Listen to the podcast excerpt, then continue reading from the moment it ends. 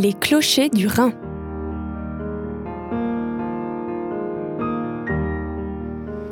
Bonjour et bienvenue dans Les Clochers du Rhin, un rendez-vous qui permet une immersion dans l'univers des personnes engagées de la vie chrétienne de Strasbourg.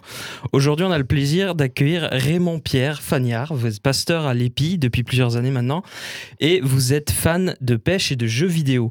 Ouais, c'est ça. J'aime Jésus et j'aime aussi la pêche et j'aime un petit peu, euh, dans mes temps libres, jouer un petit peu aux jeux vidéo. Un jeu vidéo favori peut-être? Ouais, FIFA, c'est pas mal. Et quelques jeux de guerre, mais je ne citerai pas le nom pour pas faire de pub. Vaut mieux pas. Dans quelques minutes, on va, on va écouter un temps de méditation que vous nous avez préparé autour des textes de la Bible. Mais juste avant, on va vous écouter pour cinq dates clés que je vous ai demandé de préparer en avance. Les clochers du Rhin. Notre invité en cinq dates clés. Raymond Pierre Fagnard, je vous ai demandé de préparer cinq dates clés qui vous définissent pour qu'on puisse mieux vous connaître. On vous écoute. Alors, je vais commencer avec l'année 2004. C'est l'année de ma conversion. Alors, je vais vous raconter un petit peu mon parcours. Et, euh, je suis né dans une famille chrétienne, évangélique. Euh, depuis tout petit, j'ai entendu parler de Jésus et euh, j'ai toujours cru qu'il existait. Mais à l'adolescence, comme la plupart, j'ai voulu faire mes choix, découvrir la vie par moi-même. Et je cherchais à être aimé par les autres. J'avais un besoin d'être aimé et, à exister. Et pour ça, ben, j'ai dû adhérer quelque part à, une idéologie pour plaire à un groupe. J'étais supporter d'un club de football à l'époque, donc dans les années 2004-2005, était en Ligue 1.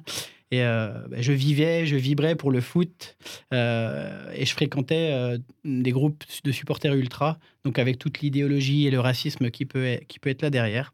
Donc le foot euh, et les déplacements, ça prenait euh, beaucoup de temps dans ma vie. Hein, c'était ma priorité. Donc je, suivais mon club, les matchs à domicile, mais aussi à l'extérieur, les déplacements en bus, etc., l'alcool et tout ce qu'il y a derrière. Donc euh, forcément, ben, les résultats scolaires, ils n'ont pas été très bons. Et cette année-là, je, passais le bac. Et lorsque les résultats du bac sont tombés, ben, je devais aller au rattrapage. J'avais 66 points de retard. Donc tout le monde m'a dit, mes potes, ils me disaient, tomber, c'est mort, tu peux redoubler c'est pas la peine. Euh, et puis je me, je me, vois le jour des résultats, je mange avec ma mère et euh, on mangeait à l'extérieur et je lui dis écoute, euh, je vais arrêter les cours, je vais pas redoubler, j'ai pas envie, je veux pas aller plus loin. Et elle, elle m'a encouragé à prier et elle m'a dit que, que, Dieu pouvait m'aider en fait. Et comme j'avais toujours cette conscience que Dieu existait, j'ai fait cette prière un petit peu spéciale, mais je lui ai dit Seigneur, si tu me donnes le bac, je te promets que je te donne ma vie et que je te sers. Alors c'était une prière un peu étrange. Euh, je ne dirais pas aux gens que c'est comme ça qu'on doit prier, mais en tout cas dans mon parcours personnel, c'est ce qui s'est passé. Euh, j'ai fait cette prière et euh, je suis tombé au rattrapage sur les peut-être les deux seuls sujets que je maîtrisais. Et du coup, j'ai rattrapé 83 points. Donc, j'ai eu 10, virgule, quelque chose. Et pour moi, le virgule veut dire quelque chose, vraiment, cette intervention particulière de Dieu. Et donc, à partir de ce moment-là, j'ai commencé à lire la Bible et euh, à retourner à l'église. Enfin, j'y allais de temps en temps, mais y aller en, écoutant ce qui vraiment ce qui s'y disait. Et, en lisant la Bible, je voyais l'amour de Dieu euh, qui me portait, portait à mon égard. Et je, je voyais que j'avais plus besoin de m'inventer une vie pour exister dans le regard des autres parce que j'existais dans son regard à lui. Et donc ça, ça a commencé à, transformer mon regard. Et toute la haine que j'avais, euh, elle s'est transformée en fait. Tous ces, ressentiments que j'avais dans mon cœur, euh, au contact de la parole de Dieu et, des temps personnels avec lui, ça a vraiment changé ma, vie. Et du coup, j'ai décidé de me faire baptiser. Donc ça s'est passé en 2005, donc euh, dans l'année qui a suivi. et vraiment, il y a une soif des Écritures qui est, qui est venue en moi, une soif de lire et d'étudier. Donc la deuxième date, c'est en 2006. Donc c'est un camp de jeunesse euh, à Pâques. Et, lors de ce camp, j'ai vraiment ressenti fortement dans mon cœur ce qu'on appelle un appel dans nos milieux euh, chrétiens, mais un, appel où je savais qu'un jour je servirais Dieu euh, en tant que pasteur. J'avais vraiment cet appel dans, dans mon cœur. Et c'est la même année où j'ai débuté l'école de police. Donc ça, c'est l'année 2006. Ensuite, 2011, c'est la date qui suit. c'est cette année-là où j'ai commencé à, une licence en théologie à l'Institut de théologie pour la francophonie qui se situe au Québec. Euh, c'est vraiment cette école-là qui a construit euh, et affermi ma compréhension euh, théologique, mais aussi qui m'a équipé pour l'exercice du ministère et d'un ministère contemporain adapté aux gens d'aujourd'hui. donc ça, c'est vraiment cette date, ce parcours avec l'ITF. Ensuite, c'est 2016. Donc 2016, à ce moment-là, j'ai 10 années de police. Euh, derrière moi. Et il y a une opportunité qui s'ouvre pour moi de devenir pasteur à temps plein ici à Strasbourg, à l'église de l'Épi. Euh, Michel Schneider m'a contacté pour pouvoir travailler avec lui. Euh, auparavant, j'étais depuis quatre ans en formation pastorale à l'Assemblée de Dieu de Colmar, donc pas très loin. Colmar d'ailleurs où je vis toujours. Et cette année-là, donc je, fais une demande de disponibilité de la police euh, qui était accepté pour tout le monde. Donc, c'est-à-dire, je continuais à être policier, mais je prenais un, temps à part euh, où je pouvais exercer autre chose et puis toujours être policier sur le papier s'il y avait un souci. Donc, c'est une disponibilité qui était donnée à tous, sauf qu'elle m'a été refusée à moi. Euh, quelque part, je crois que je voulais un espèce de filet de sécurité pour me dire bon, j'essaye, si ça se passe pas bien, bon, ben, je retourne dans mon ancien métier. Et le jour où j'apprends cette nouvelle que, que, que, ma demande a été refusée, euh, je pars en voiture à la réunion de prière qui avait à l'église. Et, vraiment, dans la voiture, je dis à Dieu, je suis prêt à tout faire, mais il faut que tu me parles. C'est-à-dire, euh, là, je suis, face à la situation et qu'est-ce que je dois faire? Est-ce qu'il faut que je démissionne? Est-ce qu'il faut que je parte? Qu'est-ce qui se passe? Euh, et, vraiment, j'ai cette prière dans, la voiture. Hein. J'étais en larmes hein, parce que c'était quand même dur à, gérer. Et euh, ben Dieu l'a fait. Il a parlé par l'intermédiaire de trois personnes euh, qui n'étaient pas en relation les unes avec les autres, avec le même passage biblique. Et ça, c'est vraiment ce qui était fort dans, cette histoire. Le premier, donc c'est un ami qui était là à cette fameuse réunion de prière. Et puis, d'un coup, il prie pour moi. le soir même. Hein.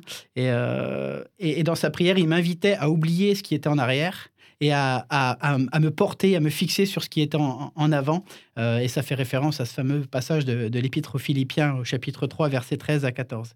Et vraiment de, courir faire cette vocation. Alors bien sûr, c'est un passage qui parle de l'appel pour les chrétiens à suivre Christ, mais il y avait cette notion de vocation dans, dans le texte, et forcément, ben, l'appel pastoral, c'est aussi une vocation. Donc euh, ça, ça faisait écho chez moi. Mais suite à cette réunion, je rentre, et puis là, je prends le téléphone, j'appelle mon père, qui était ancien gendarme, et... Euh, il faut savoir qu'il était contre euh, à ce que je quitte la police pour devenir pasteur. Et euh, donc je l'appelle. Et puis là, mon père me dit au téléphone, tu as un appel de Dieu. Il faut que tu oublies ce qui est en arrière et que tu regardes vers ce qui est en avant. Euh, il me dit la même chose. Alors là, mon père qui était contre, je me dis, waouh, il y a quelque chose qui se passe là. Et puis, deux jours après, donc, je contacte un évangéliste avec qui j'ai fait beaucoup de missions en, Pologne notamment, des campagnes d'évangélisation dans la rue. et il me dit également, euh, en partageant avec moi, il dit faut, RP, il faut que tu oublies ce qui est en arrière et que tu, euh, portes tes regards vers ce qui est en avant. Donc Dieu avait répondu à ma prière. Euh, il avait bien parlé. Il avait confirmé l'appel qu'il avait déposé dans mon cœur et il m'appelait. Pour moi, à ce moment-là, je me suis dit bon, mais il m'appelle à démissionner. Donc deux jours après, j'ai fait mon rapport et j'ai demandé à quitter la police. Donc c'est comme ça que ça s'est passé. Donc je crois que Dieu voulait m'inviter à, à, sauter dans un pas de foi euh, et un pas de confiance, sans filet de sécurité, de dire c'est moi ta sécurité, c'est pas euh, les choses que tu pourrais mettre en place pour, euh, pour, pour y arriver. Donc bah, ça fait quatre ans et demi aujourd'hui que je suis pasteur à temps plein à l'EPI. Et mon domaine à l'EPI, notamment, c'est tout ce qui touche à l'enseignement et à la formation. Donc formation théologique, formation biblique, etc. Donc voilà en gros mes dates donc il y en avait cinq avec la, date du baptême en 2005. Merci de les avoir partagés avec nous. Si vous me le permettez, j'aimerais encore vous poser trois questions pour aller un peu plus loin. Qu'est-ce qui vous a donné l'envie de, devenir pasteur? Bah, Comme je le disais un petit peu justement dans mon témoignage, c'est vraiment un appel qui a été déposé dans, dans ce camp de jeunesse où, j'ai senti que Dieu me parlait et qui, qui m'appelait à, à, autre chose. Donc c'est un appel fort sur mon cœur. Je peux vous dire que j'ai aimé être policier et que si j'avais pas eu cet appel sur mon cœur, aujourd'hui je serais toujours policier. Euh, mais l'appel de Dieu était plus fort et il y a vraiment aussi un passage biblique qui se rattache à mon appel. Euh, j'étais dans un, temps de jeûne et prière, c'était en 2007, vraiment, où, euh, dans un temps de lecture perso, donc c'était c'était un matin, j'allais dire au petit déjeuner, mais c'était pas au petit déjeuner, mais on avait la, petite tisane. Et, j'étais en train de lire l'épître de Paul à Timothée, et vraiment, ce 1 Timothée 4, 12, 13 a pris comme un écho fort chez moi. Et le texte dit que personne ne méprise ta jeunesse, mais sois un modèle pour les fidèles en parole, en conduite, en amour, en foi, en pureté, jusqu'à ce que je vienne, applique-toi à la lecture, à l'exhortation, à l'enseignement. Et au verset 16, veille sur toi-même et sur ton enseignement avec persévérance, car en agissant ainsi, tu sauveras toi-même et ceux qui t'écoutent. Donc, euh, dans ce passage-là, c'est ce passage qui, me motive et qui me porte dans ce que Dieu euh, attend de moi, mais on, voit aussi toute la responsabilité qui est, euh, qui est derrière. Quoi. Dieu s'attend, et je le crois vraiment, à mon sérieux dans l'étude des textes, dans leur exposition, mais aussi dans leur application pour, pour, l'Église parce qu'il y, y, a un enjeu derrière, on le voit, c'est le salut, le salut des auditeurs. Et, si dans la vie de tous les jours, je suis pas quelqu'un qui me prend au sérieux, par contre, je prends Dieu au sérieux. Et vraiment, par ce, par, par ce, ce, texte, en 2007, vraiment, Dieu a assis quelque chose dans mon cœur qui confirmait un petit peu tout ce que j'ai partagé aussi dans mon témoignage. Et quels ont été les moments les plus difficiles de votre parcours alors les moments les plus difficiles, donc sans trop rentrer dans les détails, je crois que assurément ce qui est difficile pour moi, c'est lorsqu'il y a des divisions et des déchirements dans l'Église. Ça, je crois que c'est quelque chose qui est pas simple hein. quand on a collaboré avec des gens, qu'on a tissé des liens d'amitié, euh, qu'on a vécu aussi des temps de loisirs, du foot, etc., ou, des choses comme ça, des activités sportives, et puis que tout d'un coup on, est trahi. Euh, ou que quelqu'un va dire du mal de nous, voilà, soupçonner du mal chez nous, je pense que c'est quelque chose qui est vraiment difficile à vivre en tout cas. Et à contrario, quels ont été les, les moments les plus heureux de, de, ce cheminement de pasteur? Alors, euh, assurément, pour moi, les moments, les, mes moments préférés en tant que pasteur, c'est quand euh, je suis dans mon bureau et qu'il y a une personne qui vient et qui me partage et qui me raconte euh, ce que Dieu euh, euh, a fait dans sa vie, comment elle a été saisie par la grâce de Dieu et, comment sa vie en a été changée. Ça, pour moi, c'est vraiment toujours ce qui m'émeut à chaque fois en fait. Les, des parcours de vie transformés quand j'ai des couples qui viennent, qui, allaient divorcer, qui allaient éclater, et puis que par la grâce de Dieu, ils ont travaillé, mais ils ont laissé aussi l'Évangile faire du travail, les, les interpeller personnellement, et puis que que voilà que le couple repart pour une nouvelle vie, c'est des choses magnifiques. Merci d'avoir pris le temps de répondre à ces questions. Les clochers du Rhin. Les Clochers du Rhin, c'est l'émission qui vous permet de découvrir le quotidien des acteurs de la vie chrétienne de notre région. Raymond-Pierre Fagnard, vous êtes venu aujourd'hui dans cette émission et vous avez préparé pour nous un temps de méditation autour des textes de la Bible. Donc je voulais partager avec vous une courte méditation que j'ai appelée L'amour de Dieu est fou et immérité. Et euh, pour ça, j'ai pris un, texte dans le livre d'Osée, on va lire trois versets. Le texte nous dit Parole de l'Éternel adressée à Osée, fils de Béhéri, durant le règne d'Osias, de Jotam, d'Akaz et d'Ézéchias sur Juda, et durant celui de Jéroboam, fils de Joas, sur Israël. Début des paroles de l'Éternel à Osée. L'Éternel dit à Osée Va prendre une femme prostituée et des enfants de prostitution. En effet, le pays se prostitue, il abandonne l'Éternel. Il alla prendre Gomer, fille de Diblaïm. Notre histoire commence alors que l'Éternel s'adresse à un prophète, à son prophète, et lui demande d'aller prendre une femme prostituée. Et j'aimerais juste qu'on se mette cinq minutes à la place d'Osée. Imaginez-vous, vous vous levez un matin, vous allez prendre votre temps de méditation avec votre café peut-être, et puis euh, Dieu s'adresse à vous et vous demande de faire une chose complètement invraisemblable. Et là, en l'occurrence, d'épouser une femme dont les pratiques sont condamnées par la Bible. C'est étrange comme euh, situation. Pourquoi Dieu demanderait à un homme consacré d'épouser une prostituée? Alors les théologiens, ils ont cherché toutes sortes de, solutions pour expliquer la chose. Certains ont dit qu'il s'agit d'une histoire fictive, d'un mime, et qu'Osée n'a pas vraiment épousé cette femme. D'autres vont dire que le mariage a bien eu lieu, mais que Gomer était pure avant le mariage et que c'est ensuite qu'elle a sombré en cours de route. Puis enfin, il y en a d'autres qui disent ben, il a bien épousé une prostituée. Et le théologien William MacDonald nous a fait remarquer dans un de ses commentaires euh, en parlant de ce passage, que, euh, il dit Notre répugnance face à une union avec une femme immorale illustre bien la grâce de Dieu qui supporte les péchés de son peuple alors qu'il est plus saint qu'aucun prophète ou prédicateur. Euh, la, généalogie de Jésus, à elle seule, regorge de personnes qui étaient disqualifiées pour être dans la généalogie du Messie mais qui ont bénéficié de la grâce de Dieu. Alors juste quelques noms comme ça, Tamar, qui a accouché de Péretz en se faisant passer pour une prostituée auprès de son beau-père Judas, Rahab, la prostituée qui a caché des espions hébreux lors de la conquête de Canaan et qui a eu pour descendant Boaz par Salma, Ruth, une Moabite, peuple exclu du plan de Dieu selon le Deutéronome, mais qui, par sa foi, a évité un jugement national euh, sur sa patrie et elle a été intégrée dans le plan de Dieu en épousant Boaz et en devenant l'ancêtre du roi David. Donc c'est quelques noms comme ça qui montrent comment euh, la grâce est capable de, faire des choses extraordinaires. C'est que quelques exemples de, cette grâce infinie de Dieu qui vient chercher des, perdus et en faire des fils et des filles. Euh, l'amour de Dieu, il est si grand et si puissant pour nous, sa création, qu'il n'a pas hésité à donner sa propre vie à la croix pour nous sauver et changer nos vies.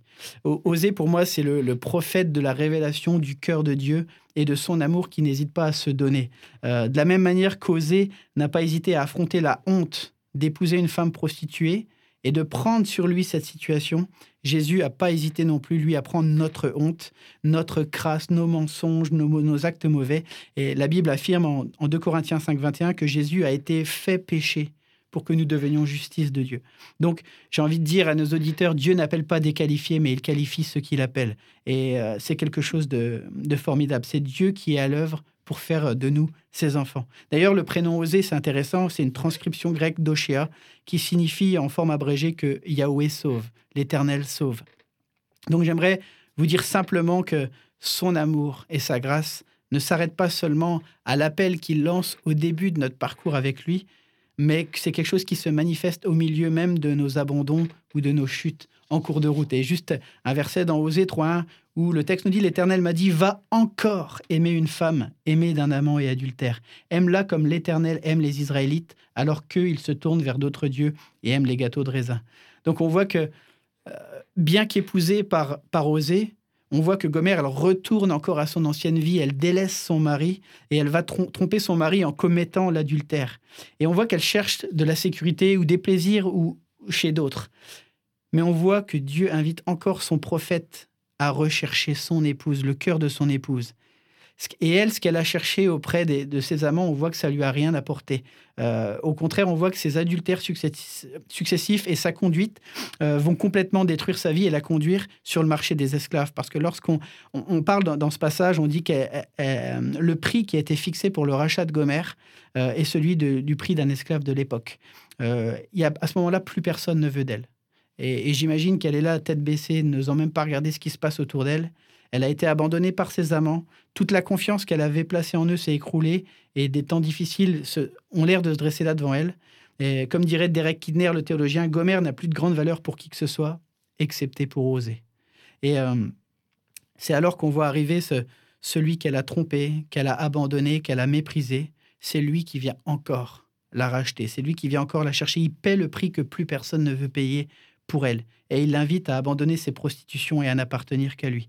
Et j'ai envie de dire, mais quel amour renversant, quel amour euh, extravagant qui, dépasse notre entendement, qui dépasse notre, euh, notre, euh, notre, notre perception. C'est quelque chose de, de fou, un amour fou. Et je crois que c'est ce Dieu qui appelle et interpelle encore chacun d'entre nous. Peu importe notre passé, il est possible d'être au bénéfice de l'amour fou de Christ aujourd'hui et de placer notre confiance en lui. Il a payé le prix fort pour que nous puissions être sauvés. Merci Raymond Pierre Fagnard pour ce temps de méditation. Les clochers du Rhin.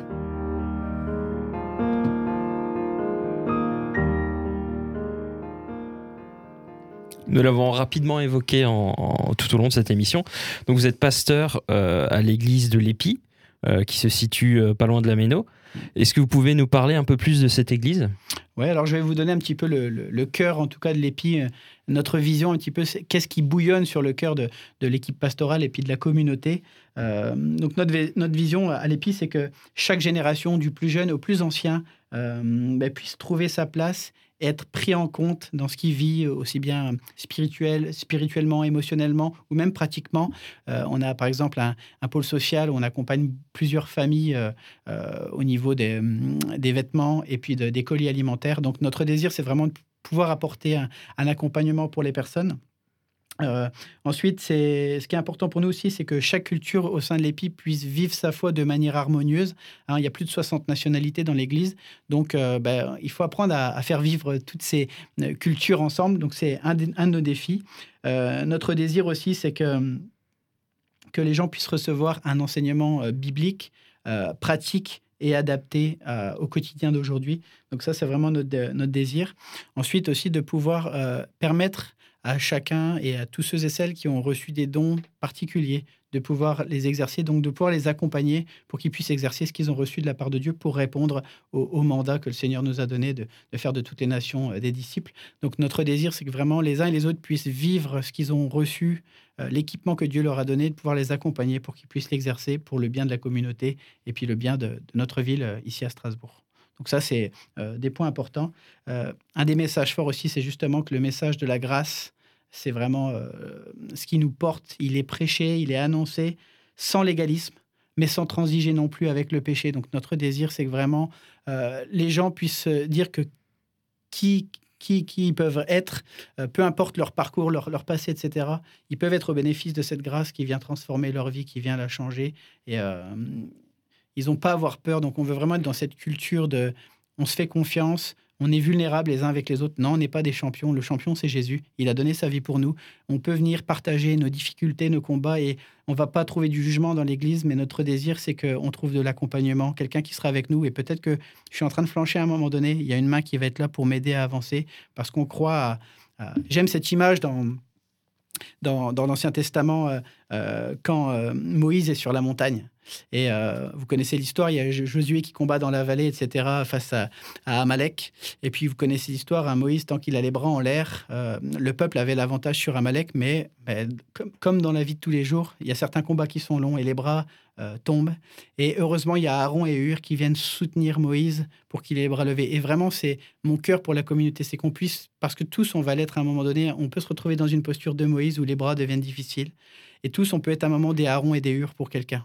Tous, dans notre vie, dans notre parcours, on va se retrouver à un moment donné à, une de ces places. Et notre désir, c'est que l'Église, justement, puisse vivre ce, collectif qui fait qu'ensemble, on remporte la victoire.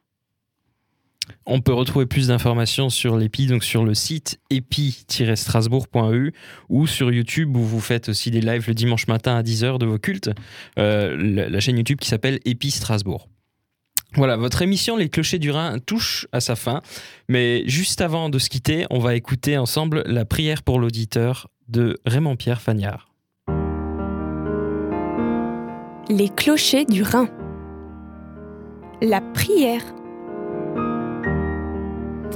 Seigneur, je te remercie pour euh, nos auditeurs. Je te prie de les encourager, Seigneur, dans leur parcours. Je te prie que personne ne reste enfermé peut-être avec des, des choses qui ont été vécues et de se dire ben, pour moi c'est pas possible, pour moi de, saisir cette grâce de Dieu c'est pas possible. Comme on l'a entendu, Seigneur, tu es celui qui a payé le prix fort et qui nous appelle et nous interpelle chacun, Seigneur, à, à venir à toi. Alors merci, Père, de ce que tes bras sont ouverts, tes regards sont bienveillants, et tu veux encore sauver aujourd'hui, Père. Alors je te prie que personne ne reste enfermé dans, dans des mensonges, dans ses pensées, Seigneur, et dans, des choses qui peuvent les, les, enfermer, Seigneur, mais qu'au contraire, aujourd'hui, ils puissent être au bénéfice de cet amour fou, de cette grâce que tu as fait en donnant ta vie à la croix pour donner une nouvelle vie, une nouvelle destinée à chacun d'entre nous. Alors gloire te soit rendue, Jésus. Amen. C'était la prière pour l'auditeur de Raymond-Pierre Fagnard. Les clochers du Rhin.